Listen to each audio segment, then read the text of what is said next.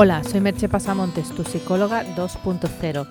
Ya sabes que si entras en mi blog www.merchepasamontes.com y te suscribes, recibirás por ser suscriptor tres interesantes regalos y tendrás también siempre las últimas novedades y ofertas disponibles. Encontrarás también información sobre mis servicios de psicoterapia y coaching online y mis cursos online. El podcast de hoy lleva por título Cómo vencer la ansiedad. La ansiedad es hasta cierto punto una condición normal, cuya aparición es comprensible y quizás incluso de esperar como respuesta a situaciones excepcionales. Pero una vez esas circunstancias hubieran pasado o se hubieran atenuado, la ansiedad debería desaparecer. La ansiedad es un mecanismo que nos ha permitido la supervivencia al activar respuestas de lucha y huida ante situaciones de peligro. Nos activa también para buscar alimento o hacer frente a situaciones inesperadas de la vida cotidiana. Por tanto, sería erróneo decir que sentir ansiedad es algo negativo, ya que sin ella sería difícil nuestra supervivencia.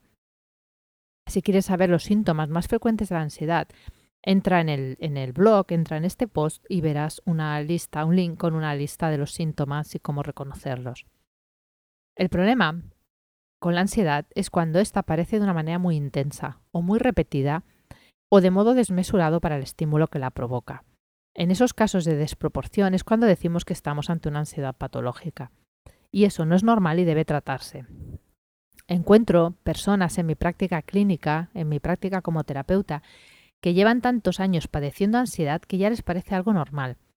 Creen que ese es el modo natural de vivir. El problema es que ese estado de ansiedad constante provoca otros problemas tanto psíquicos como físicos al encontrarse el cuerpo en un estado de alerta constante.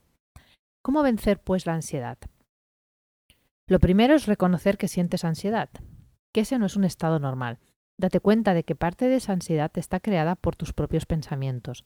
Los pensamientos más frecuentes que llevan a tener ansiedad son el generalizar. Pensar que como algo sucedió en una ocasión o en un contexto, sucederá en todas las ocasiones o contextos.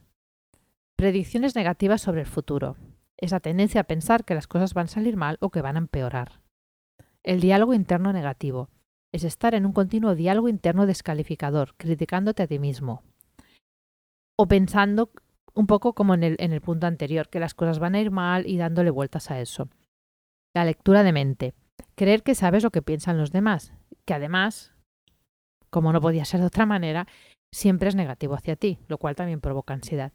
Y el pensamiento polarizado. Creer que las cosas son blancas o negras, sin términos medios.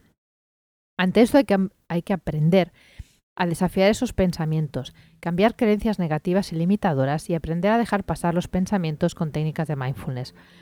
Puedes encontrar una introducción a estas técnicas en mi libro Calma tu mente, domina tu ansiedad. En el post también encontrarás un link que te lleva a la compra del libro, es un libro muy económico. Bueno, realmente creo que por lo que vale te merece la pena echarle un vistazo. Lo segundo que debes hacer para vencer la ansiedad es practicar la aceptación. Lo primero es aceptar que tienes ansiedad y que no te la puedes quitar con solo desearlo. Vencer la ansiedad es un proceso en el que tendrás que dar distintos pasos y pasar algo de tiempo hasta que funcione. En la terapia aprendes a aceptar la ansiedad y la imposibilidad de cambiar ciertos sucesos de la vida. El tercer punto es cuídate y ten hábitos saludables. Practica ejercicio, a ser posible introduce el yoga y el mindfulness en tu rutina diaria, descansa las horas necesarias y come bien. Si no te cuidas y relajas tu cuerpo, eso provoca estrés físico y ese estrés puede llevarte a la ansiedad. El cuarto, mantén tus relaciones sociales. Las relaciones sociales son una red protectora contra las enfermedades mentales y pueden darte mucho soporte. No dejes de disfrutar, de pasar un buen rato con las personas que aprecies.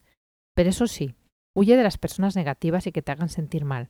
Ya tienes bastante con tu propia ansiedad para tener que bregar con la ansiedad de otros, o el malestar, o el mal humor, o lo que sea.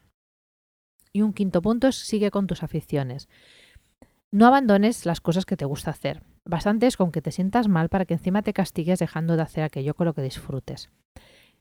Obviamente estos son unos pasos básicos y esenciales, pero por algún lugar hay que empezar. Y estos son unos buenos pasos para empezar a vencer la ansiedad. ¿Qué quiero decir con todo esto? Que la ansiedad no tiene por qué ser una conducción perpetua. Es cierto que hay personas que tienen más tendencia a ser ansiosas, que tienen un cerebro más predispuesto a la ansiedad. Y yo lo soy muy bien porque soy o he sido una de ellas. Pero eso no quiere decir que la ansiedad no se pueda quitar o por lo menos mejorar mucho.